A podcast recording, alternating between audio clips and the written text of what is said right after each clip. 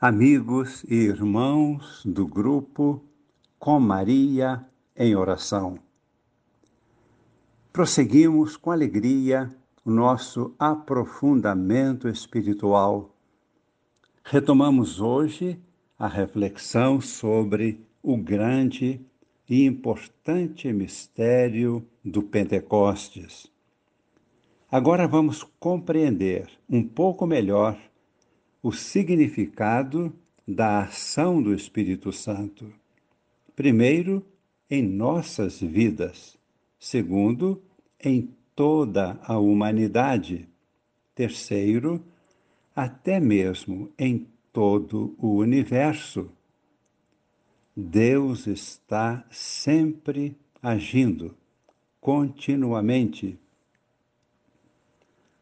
Deus está santificando as pessoas e todas as coisas.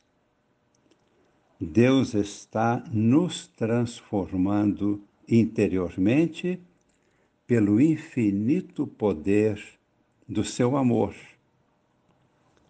Desde a ressurreição de Jesus, há mais de dois mil anos, vivemos a grande maravilha da ação do Espírito Santo.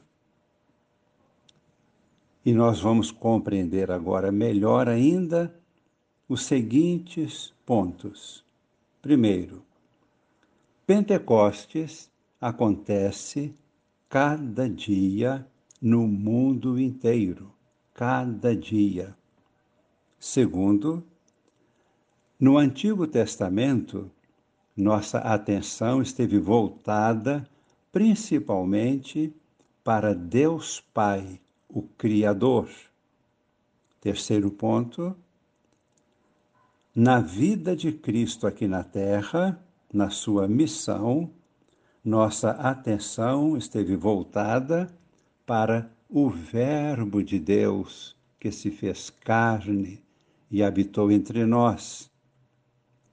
Quarto ponto, agora, após a ressurreição de Jesus, isso será até o fim do mundo, a atenção toda está voltada para o Espírito Santo, o santificador, que está dando o aperfeiçoamento final, o acabamento, o aprimoramento de toda a esta obra de Deus. Quinto ponto, e então sim estaremos compreendendo por que rezamos: Vinde Espírito Santo e renovareis a face da terra. Sexto ponto, esta é a nova humanidade a humanidade transformada em um grande povo profeta, sacerdotal, um povo de reis, segundo o coração de Deus. Sétimo ponto, esta nova humanidade, este povo sacerdotal, tem uma nova lei que é o Espírito Santo que reúne os dez mandamentos. O Espírito Santo é o amor divino. Não desfaz os dez mandamentos, leva os dez mandamentos à sua plenitude, a nova lei de Deus, que nunca será desfeita. Vamos então agora ouvir atentamente todas essas explicações no áudio número 36 da Palavra de Deus.